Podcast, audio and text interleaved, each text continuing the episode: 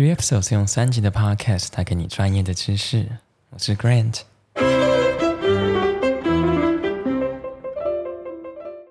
自己的老屋应该自地自建、委托建筑，还是与建商合建呢？今天我们一样请到拥有丰富经验的资深建筑师张立群建筑师来替大家解答。嗨，大家好，我是张立群建筑师。好，那这里的话，我们一开始就一样先替大家把字面的意思解释清楚好了。什么叫做自地自建？什么叫做委托建筑，或者是以建商合建？这些分别是什么意思？嗯，自地自建的话，通常就是地主或是原有物主哦，就是拆拆掉重盖那种原有物主、原有使用者，他们呃自己当起造人嘛，哦，就是那个呃政府发给的建造上面，还有那个文件上面，他们就是起造人。哦，那这个基本上就是自立自建的最基本的定义。那违建的话呢，就是说呃拥有者你去委托给呃建商，哦，那呃那起造人就是建商。哦，那他就会呃跟跟你们之呃跟地主之间或是屋主之间有一个合约的关系存在，然后呢，他会去做呃很多安排了哈，那不管资金也好啊，工程也好，设计建筑师方面等等的整合，然后最后他会自己是当那个起造人哦。那另外一种是合建哦，合建的话呢，你也起造人可以是。呃，屋屋主或是两个一起当起造人，就看合约怎么定，然后就去跟政府申请说，哦，我们要盖这栋建筑，那他会呃把把这个两两方都放在这个呃建造上面，所以呃这三种方法哦，我觉得很容易被证明或者说证明确立关系的哦，就是起造人是谁嘛，立案的起造人是谁，这样就谁先开始要去做重建这件事情，他就是。分别这三个的最好的方法是吗？就是说，假设今天是地主要自己去翻新的房子，他就是自地自建。对，自地自建，那这件事情就会反映在建造上面。嗯因为我会这样说，是因为说这个关系的确认会关系到一些其他的这种，不管资金来源也好，工程管理也好，品质啊，或者时程控制的这种一个责任的这个归属的这个的这个上面。嗯哼，这样听起来就是要去负负担所有的。基本的责任呢，也就是说，东西是替你而盖的，这样子。对你刚刚提到资金的方面，所以自建的话，会是听起来就是这三个里面资金是最相对相对来讲较高的嘛？资金的成分是蛮复杂，但如果你要自建的话，资金来源自己要去筹措，那这个不是一件很容易的事情。OK，好，那现在我们三个都大概了解之后。我们把它拆开来讲好了。嗯，我们先从自地自建来来先讲自地自建。好啊，通常自地自建的话，规模都不会太大哦。那建筑的规模不会太大，那那资金来源如果自己够的话，可能那个规模自己可以 cover。听起来就是比较像是那种透天厝，就比较会适合透天厝，因为。它也不需要去，毕竟我们上一集有讲过，围绕建筑是要百分之百的住户都同意嘛，他就不需要去做到整合的部分，而是他今天自己自己自己这个公寓里面的人自己整整合成功嘛，嗯哼，哎，然后他再讲好，比如说这边有八户，有八个拥有人，那就是这八个人都去当那个起造人嘛，嗯哼，哎，那八个人共同去呃承担这个跟银行的借贷，对，还有这个呃工程管理他们。可以八个你们互相去去想办法推派，或者说八个人再去委托谁来做这方面哦。那自己自建就是说你要很多前期作业，还是流程的控管自己要熟，呃，资金的取得或资金的运用、资金的发放、工程款发放，你要懂哦，不然其实可能品质不好，你不懂，然后你钱给人家，那你也没办法再要回来嘛。毕竟，如果你今天自己去请人家帮你做的话，人家也不会特别很好心的去帮你想说，之前我们我们上集讲到那些呃绿建筑啊，或者是那些耐震标章去帮你做申请，而是你要有跟他讲，嗯，他才会特别去帮你算出来，而不是说呃那些奖励，嗯哼，这些东西是可以变成数据的，嗯哦，会会摊在成本，也可以摊在这个获利上，因为你有奖励嘛，哈，对，那奖励的东西是要花钱的。那花钱之后，用了这些奖励之后，你获得的建筑物的整体，呃呃价值销售价值是否提高了，这些东西是是不是平衡点算算完之后不是是是正面的，值得做，那你就可以去做。但是呢，自地自建上面地主能自己算吗？很难。嗯，就等于地主自己要再去找那个建筑师，都一样一样去请专业人士嘛，就像对是像这群建筑师这种可以人来去帮你算，它的成本可以 cover 到多少？对营建成本的这个推算啊，成本啊跟获利啊之间的推算。那这方面的资金的话，也都是自地自建的话，资金通常都是自己拿出来嘛规模。小的话，地主或许可以自己凑得出来、嗯哼，啊，这没也看规模。但是如果说要盖的很呃很富丽堂皇啊，或是嗯很造型 OK，或者说很有卖相卖点等等，这个资金可能就建材成本等等等都跌堆叠上去，可能每个人就不是那么够。那大家这这自建的这几个地主，那可能就要去贷款。上次也有讲到，就是在银行贷款的部分，它的利息也是会比较低。哦这是因为那个政府嘛，嗯哦，那个呃有一个政策，希望老屋们哦，透过这种围绕重建的评估，算这种建检，你真的不行了，或者说已经到达就是围围绕重建的门槛的那个资格了，哦，那鼓励你们去嘛。那因为规模，嗯，有各种可能，那不管是哪种可能，都是会需要用到钱。政府是有有呃有一笔资金放在那里，透过八大八大行库哦，大家去申请哦，或是去借，然后呃这些利息是相对比较低的，然后呢申请的方式也相对的标准化，然后手续没那么复杂。就很比较好，容易去申请到。对，但至于你能够请申请到多少钱，哦，那你要把重建计划书做出来嘛，哦，嗯那有一些成本估算啊、建材使用等等等等，哦，然后还有再加上说，你你也你你这个估算之后的呃重建后的那个价值在哪里啊？大家怎么怎么去分啊？哦，这些东西呃必须要讲清楚哦，重建计划嘛，那呃你才有可能哦呃达到去跟银行借钱的这个基本条件的门槛。对，就是一样，你的围绕建筑要先通过核准，对，那个流程该走都要走哦。那最后都走完之后，你才有机会去跟银行谈借钱这件事把，。那些证明都带去银行，他们才可以有办法帮你评估出到底该贷出多少钱给你，才对他们来讲还是合算的。呃，这件事情就是坐下跟银行谈。对哎，OK，哦，那所有一切就是呃，自地自建的屋主们哦，一定要很懂这个流程哦，那不然其实很容易就停住了，这样卡住。对，毕竟这些流程也是很复杂、很繁忙的。虽然说政府已经尽可能的让，应该说每个流程它是很很公开透明的放嗯在那里，但是每个流程该准备什么，该具备什么条件才能够往有 A 有 B，哎这个 A B C D 该准备什么，A B C 才能动，那这个就是需要多方的专业人士的协助，不管是围绕推动师、建筑师、结构技师、呃空调技师、消防技师，各种各种，比如说你要申请绿建的绿建的标章的技的技师等等都要。好那这部分的话，我就先来整理一下好了。嗯就是假设今天地主自地自建一个透天厝，先讲透天厝的话，他就不需要管任何其他人嘛，他就是他自己的地，他就直自己盖来自己用对，呃，也没有销售问题。那第一步骤自己负担，那没差。嗯，所以第一步骤他就是先拿去建筑评估，评估确定取得资格，取得资确认他重建的这个呃条例的资格、使嗯。用资格，对，然后第二部分就可以再去核准，说要取得围绕重建的证照。因为第一步就是先找他的，你要做重建计划，然后重建计划的时候，你就要开始评估自己的成本，然后也要开始去寻找资金来源，包含建商，嗯哼，呃呃，对，可以找建商投资，或者找那个银行，或者找建进公司。嗯哼，那对，那第三部分就是去把钱拿过来嘛，对不对？就去对，不管是贷款但或是但但这里谈的地主之见，我认为你要问的是完全没有建商哦的嗯的角色，他们自己去面对银行。啊，这件事情是可以的，但是相对这个会很多过程，呃，那个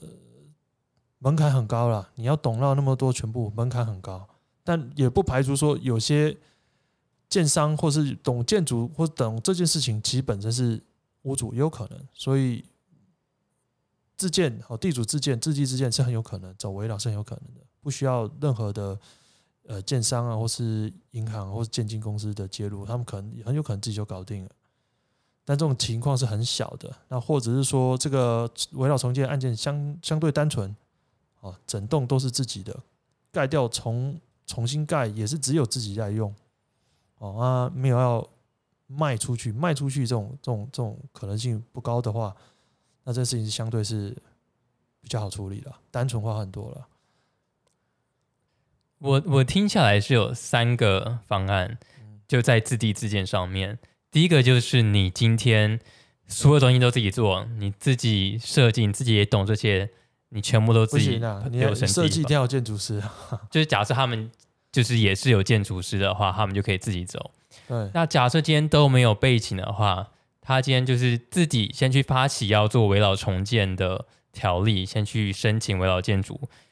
剩下的东西。还是要必须再去找专业人士，像是建筑师或者是呃建金工，就透过建筑师，或者是嗯，我觉得自己之前目前听起来就是自己去找建筑师，然后跟建筑师沟通，嗯哼，然后把东西设计出来，然后拿到建造，重建计划做好，然后拿到建造，好，然后拿到建造，然后再去找施工的人，哦，那也是要自己去找，对，嗯哼，啊，施工要钱嘛。对不对？材料费啊等等，那等于说你就要自己去找银行，好，那你钱要怎么给给到这个施工商的施工的厂商的手上？你必须要一个呃控管嘛，合约的控管，还有工程品质进度的控管。这个如果地主自地之间有办法搞定这个，那那就是自己做，不然又要再委托别人。嗯哼，那通常你能够。地主自己可以处理我刚刚讲的那些东西，是因为你规模小，那你有一点基本的这方面的尝试或工那个经验，不然其实很难。所以还是比较会推荐，如果自地自建的，最好就是可能是透天厝比较小平数的，嗯，或是比较少数户，比较不管在整合上面，或者是在自己去呃控管整个工程，都是比较简单轻松一点的。是的，是的，嗯风险相对低啊。嗯那。那接下来，如果是在委托，因为这两个听起来都还是要去找建筑师嘛。那我们不管自地自建、违建或者跟建商合建，都一定要建筑师，因为没办法申请建造。对，一定要有个设计人跟建造人。那自地自建跟委托建筑最大的差别在哪里？差别就是说，啊，假设这个东西是有一定的规模好了，那自地自建的地主觉得自己搞不定这些。资金来源啊，工程管理啦，成品控管啊，或是建筑成果的品质控制啊，还有时程控管啊，他没办法，那他必须要去委托一个有经验的一个公司嘛，那那就是去找建商嘛，那建商就是跟你签一个合约嘛，哦，那那个呃，可是建商不可能是做免费的事情啊，那他会跟你谈一些合约上面的事情，利益怎么分配啊，等等等等。所以委托建筑不是说你给建商一笔钱让他去帮你做，而是盖好之后才去讲分配利益的部分吗？还是可以是分房子，也可以是收取服务费，好，那就看双方可以接受的条件范围在哪里。那两个听起来的话，就是自地自建的话需要。给出的时间跟成本，人力物力很高，人力物力对地主或屋主人力物力很高，嗯，成本都会比较相对的较高，然后也暴露在一个比较大的风险之下，因为很多工程方面，那已经不是你认为屋主啊，我就拿到钱了，我就想可以干就可以做得好那件事情，那就比较难了。对，违建的部分的话，相对的就只是你会花的违建，你可以把它想成说，我要我有一些资金资本。哦，材料、土地嘛，哦，这个房子是我的，那我要把它做成一件东西，那你就选一个好的一个工厂帮你把它生产出来，那你要付他一些呃服务费嘛，他帮你生产出来，哦，监督出来，那你就要给他一个服务费。那这件事情看是要怎么谈啊？是用盖出来的房子的价值，哦，来来来，呃，给这个建商分房。或者是说一笔钱啊固定的啊，那就由建商收取这个呃费用啊，这费用的来源事实上就是跟呃建金公司也好，或者跟银行也好，获得那个资金里面去给付给这个建商，所以给建商这笔钱，事事实上是你盖这房子的成本之一。违建的话听起来蛮不错，就是你可能甚至一毛钱都不用拿出来，只要把盖出来的房子可能分出去，嗯，他今天你的房子就是也不算是无成本，可能就是不用花费金钱。嗯，现金可能拿出来的部分不多，看地段。嗯，如果你今天在新义区，土地价值本来就高，可以抵押的这个这个高嘛，或是大安区这样，那的确有可能是，但是你说完全不拿钱这件事情，那还得要看你的这个跟银行或就是怎么去沟哎通你们的对这资金是要怎么去去分配，要怎么去去获得，或者说你不想要贷那么多嘛？因为跟人家借钱，你抵押品就是你这个案这个房子的这个这个建案嘛。哎呀，你要贷多少啊？你要你要那个使用多少啊？你自有资金多少啊？你就少一些利息嘛，因为你贷个东西不是一两万，都是几百几千的。所以这其实都是很看案例。那最好的方法还是就是今天你把你的建案、你的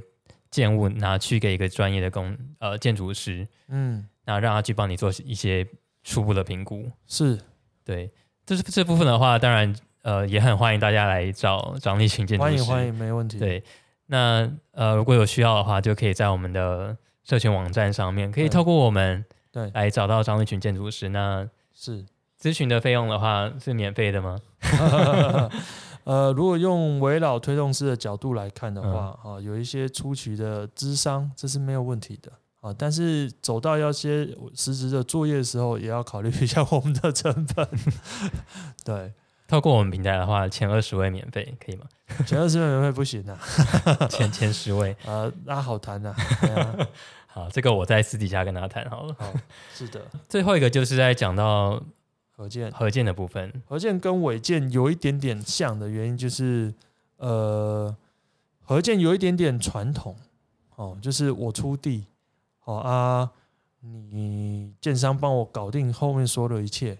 那这件事情到底要不要用围绕条例来做，也不一定了啊，因为反正你把整个地呀、啊，一些一些的同意书等等都丢给了建商，那建商去想办法啊，他要选择什么样的开发方式，比如说他用都根的方式去开发，或者是用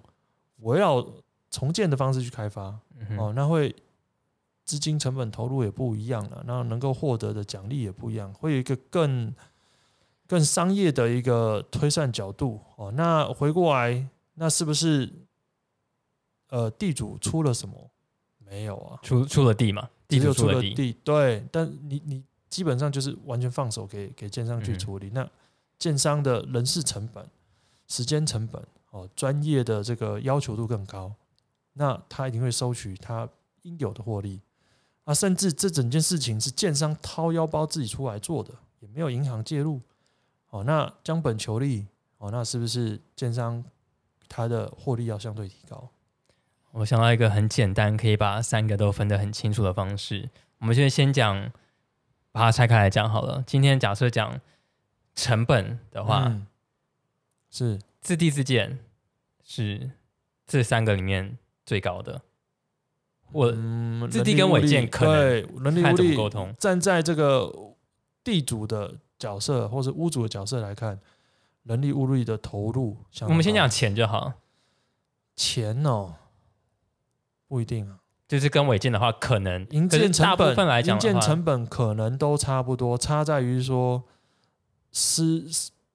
施工的那个那个厂商嗯哼，对于相同的一套设计图哦，相同一样要求的这个规格，呃，还有时间的控管哦，同样的规格东西，每个人能够获得的那个成本是不一样的。嗯，瓷砖啊，有些人是比如马桶啊，有些人是偷偷马桶，有人是一颗十万块，可同样都有人拿九万五，有人是拿九万八，这很难说。对，那当然，毕竟但是很 detail，所以那个那些事情也也就是嗯资金的运用跟管理嘛。哦，所以就是在说这个为什么呃自地自建的屋主全部都要靠自己来的话，你能够获得的建筑设备或材材料价格可能比较高。我只能说那个东西成本上可能比较高，看你怎么谈。但我相信谈的经验绝对不像长期在做这件事的执行者那么那么有容容易啊。嗯哼，是，很多厂就像比如说商都跟做了三十年、作。二十年都在嗯做这件事，那你是蹦忽然间出来做这件事，那我想那个能够谈价的技巧哦跟条件是不一样的。我刚刚讲就是在金钱上面，因为毕竟在金钱上面的话，合建就是不用钱嘛。合建上基本上所有的一切都靠委托的那个对象。对，嗯，那违建的话就委是建的话，基本上他帮你做你所有的不会做的部分，但你必须要给他呃委托的服务费。嗯哼，所以就是合建不需要付出成本以及委托费，那违建的话会需要除了成本跟成本费用之外，它的委托还会再加上个委托费，嗯。而在自建的话就只是什么都自己啊，对，就是成本费嗯。要自己去谈，对，可是怎么谈不一定会比违建还要便宜，但是它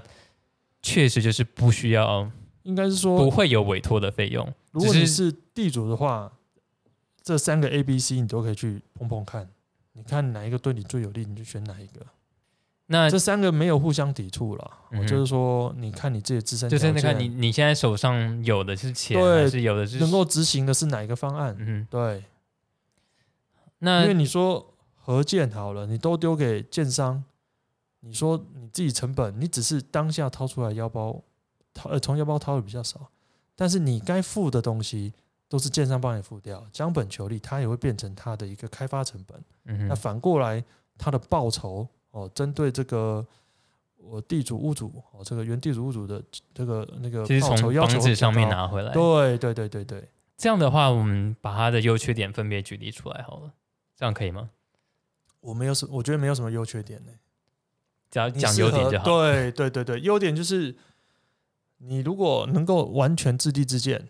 那你就是所有东西自我掌控。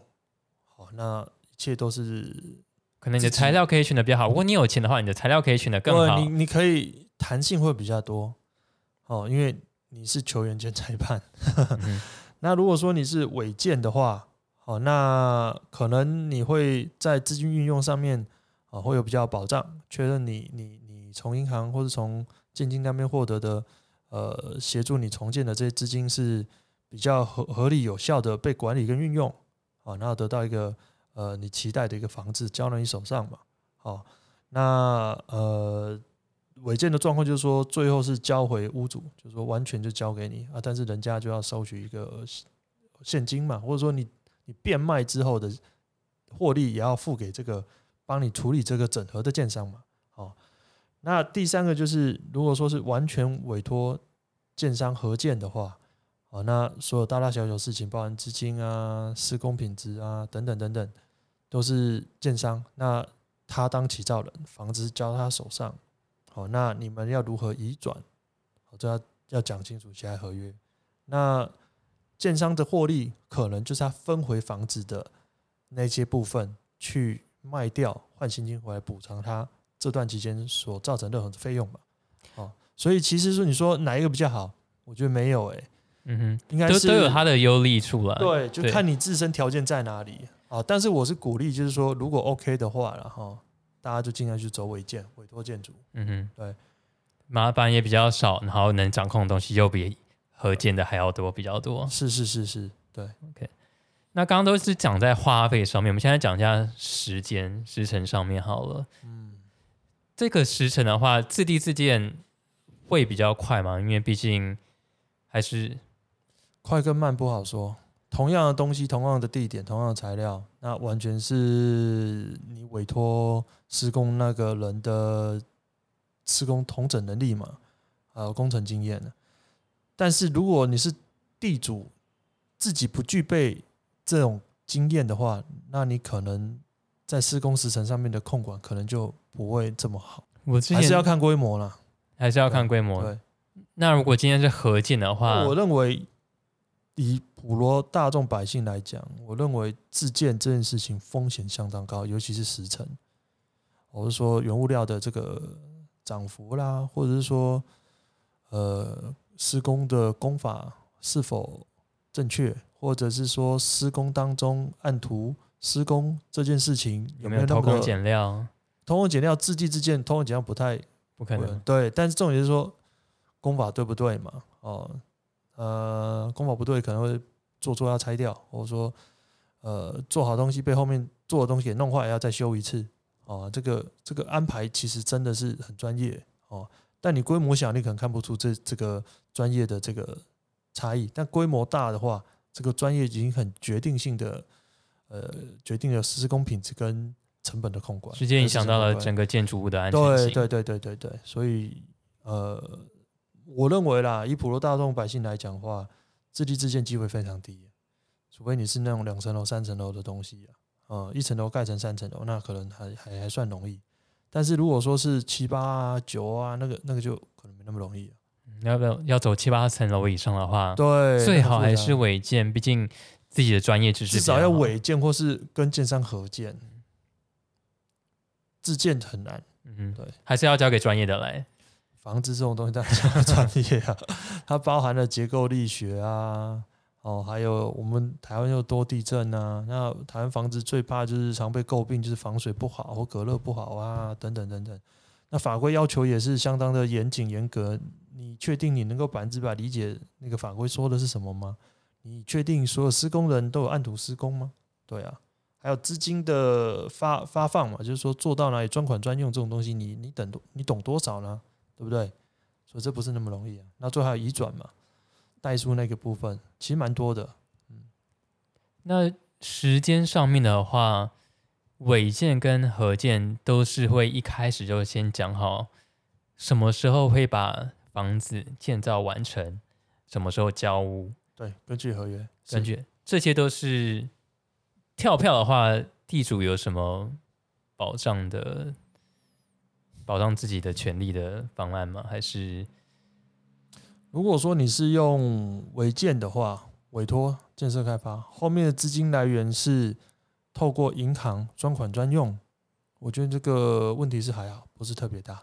也怎么说？就是说，你不可能说因为我是地主，好，然后我就觉得这个钱要建造过程当中就挪用，不可能，或者是建商要挪用，不可能，就是走到一个工程进度，然后去呃去去去验收，而不是验收，去去去查看进度是否正确，好啊，达到这个进度各自品质，哦，才能够依进度付款嘛。那你看光这件事情是不是就很专业了？对嗯，那何建也是吗？何建哦，何建就是通通都委托给他，时间到就收一栋房子啊，就这样了。新闻上还是有很多说与建商合建，可是房子你可以到期，你可以跟建商合建看合谈合作的内容啊，看怎么怎么谈啊。建商也可以成立一个专款专用啊，或是跟屋主、地主成立一个共同专款专用啊，也是可以。在时间但是如果说你选择的是合建给给建商，然后资金通通都是人家自己出，也没有没有银行，那那就是他自己的钱嘛，他总不能跳自己的票吧？对，那所以这个听起来，因为刚刚都是在讲钱的部分嘛，嗯，我想要讲交屋的时间，是不是真的就能在合约上面？基本上是对。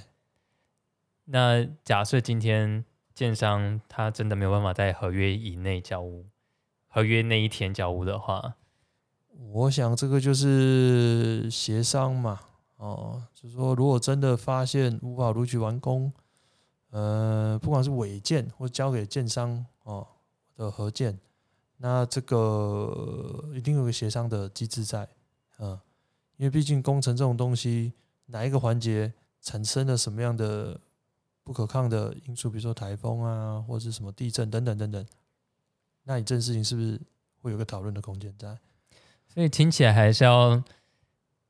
怎么样去选取一个自己信任的建商，嗯，不管是去给他违建，还是要跟他做合建的部分，嗯，在信任这个建商上面都是很重要的一环嘛。是是是，这一点的话，就我们会在下一集再更仔细的请张一群建嗯建筑师来跟大家说，怎么样去挑选一个最好的建商。是挑选一个合适的合作对象。对是的。今天的话，我们一样谢谢张一群建筑师。好，谢谢。